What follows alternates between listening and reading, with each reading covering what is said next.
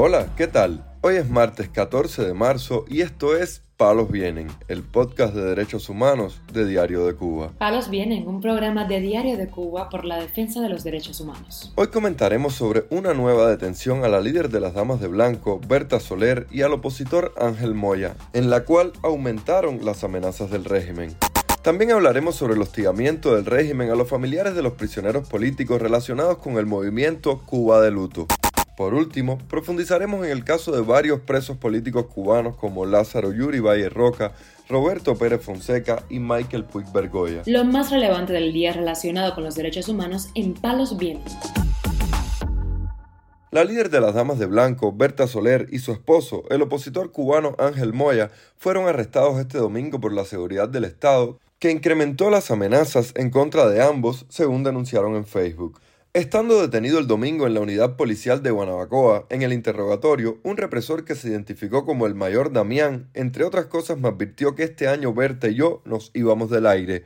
Escribió Moya en Facebook tras su liberación. Para sacarlos del aire o circulación, el represor dijo que montaría una campaña de descrédito contra ambos en la que contarían con caras conocidas que darían testimonios contra ellos. Este domingo, por cuadragésima tercera vez consecutiva, la seguridad del Estado impidió salir a Soler y Moya a manifestarse en las calles, pues cuando apenas salían de su vivienda, ambos fueron detenidos por una decena de represores.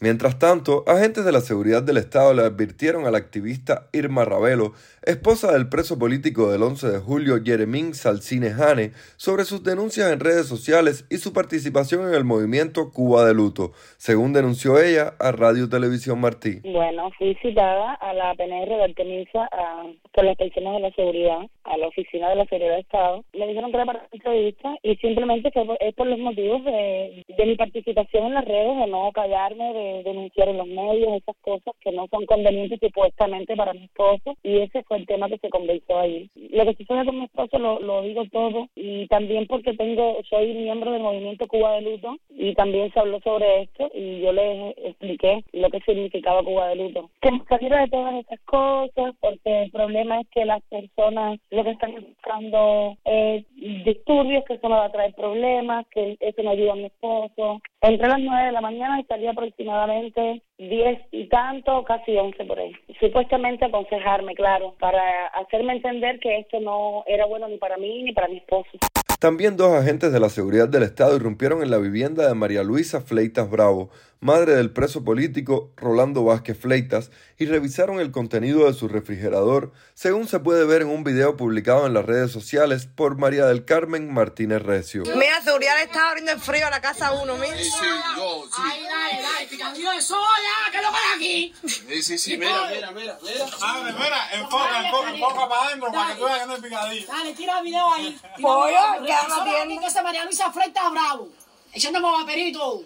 Por otra parte, la activista Nancy Quiñones fue amenazada por sus publicaciones en las redes sociales y por reunirse con opositores durante una citación a la que asistió el viernes en la unidad policial de Santiago de Las Vegas, en La Habana, que se extendió por más de cuatro horas, según contó ella misma a Radio Televisión Martí. Él llegó amenazándome de que primero que todo no oficialmente no trajo citación, no la trajo, pero bueno, fui obligada a ir al lugar que era aquí la PNR, como nosotros decimos, aquí en Santiago de Allí me quitó mi carnet de que se lo vi. Ahí me mantuvieron en una oficina, sentada, desde esa hora hasta las seis y cuarenta y pico de la tarde. Al menos porque hasta el teléfono me lo quitaron también. Y entonces, entonces ahí lo que ellos como tienen ya costumbre en amenazarme. Ellos saben que después, a mí me amenazaron más bien, me hicieron una carta de advertencia, que yo por supuesto no firmé. En la carta de advertencia habían hecho el escrito, yo sí lo leí, de que yo soy en, en, la, en el movimiento, que soy activista y que yo, bajo un concepto, yo podía aparecer en los medios de internet haciendo apoyo alguno, que yo no podía hacer reuniones ni encontrarme con otros hermanos de lucha a favor de ningún preso. Aquí en Cuba no había preso político ninguno. Sabemos que eso es mentira, porque ser preso político mira cuánto, se ha sumado mucho más hasta lo del 11 de julio. Puedo hacer, hacer ningún tipo de, de, reuniones políticas ni nada que se parezca, que ellos saben bien qué cosa es lo que hacemos nosotros, ellos van a arrancar de raíz todo lo que se está haciendo. En tanto, la periodista cubana Mónica Baró recordó en sus redes sociales que la joven de 21 años, Zulmira Martínez Pérez, lleva dos meses detenida en la sede principal de la seguridad del Estado, conocida como Villa Marista, luego de que en un perfil de Facebook que administraba realizara una publicación llamando a otro 11 de julio. Conocida en las redes sociales como Salem de Cuba, se le acusa del presunto delito de propaganda contra el orden constitucional por expresarse en redes sociales contra el régimen cubano. Tras la entrada en vigor en diciembre pasado del nuevo Código Penal, ese delito es castigado con sanciones que van desde los 4 hasta los 10 años de privación de libertad. No obstante, todavía su madre Norma Pérez no ha recibido ni el auto de imposición de medida cautelar y en la última visita que hizo a su hija el martes pasado, una instructora le dijo que Zulmira podría pasar seis meses o más en Villa Marista, según informó Mónica Baró, quien recordó que también el activista Alejandro Garlobo cumplió este domingo 10 días detenido en ese lugar. Mientras tanto, la esposa del preso político Lázaro Yuri Valle Roca denunció este lunes que el periodista independiente se encuentra en estado crítico de salud y se está quedando ciego, de acuerdo con una publicación realizada por la agrupación de familiares de presos políticos llamada Cuba de Luto. Lisette Fonseca, madre del prisionero político Roberto Pérez Fonseca, también dijo que ya no sabe qué hacer por la libertad de su hijo en declaraciones a Radio Televisión Martí. Otro día más caminando, exigiendo la libertad de mi hijo. Ya estoy cansada de llorar, ya estoy cansada de sufrir. Tengo que hacer algo más por mi hijo. Creo que llegó el momento de que haga otra cosa. No puedo seguir en una cama, que me voy a morir en una cama y si me voy a morir, que sea luchando por la libertad de mi hijo.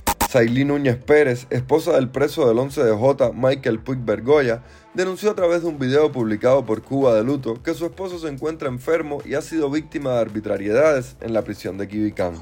Eh, Michael Puig se encuentra actualmente en la prisión de Quibicán. El sábado, nuevamente, hubo que llevarlo a la enfermería, no sin antes los guardias ofenderlo.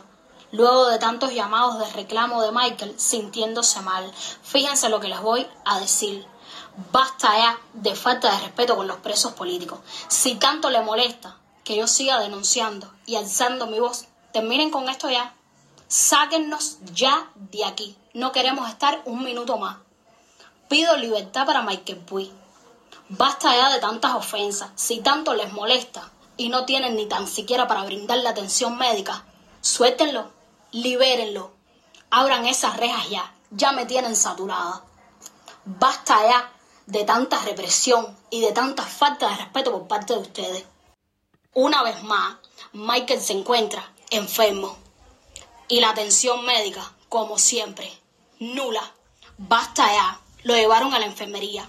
Pero primero hubo que ofenderlo. Dense a respetar y dejen ya la falta de respetos y tantas ofensas. Es libertad para Michael Puig y no me voy a callar. Ustedes siempre me dejan sin motivos y sin opciones.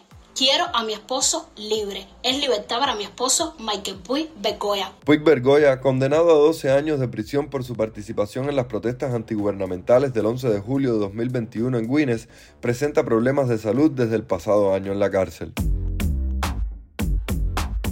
Palos Vienen, un podcast de derechos humanos de Diario de Cuba con la producción y conducción de Mario Luis Reyes. Muchas gracias por acompañarnos este martes en Palos Vienen, el podcast de derechos humanos de Diario de Cuba. Pueden escucharnos en DDC Radio, Spotify, Google Podcast, Apple Podcast, Telegram y SoundCloud. Yo soy Mario Luis Reyes, mañana regresamos con más información.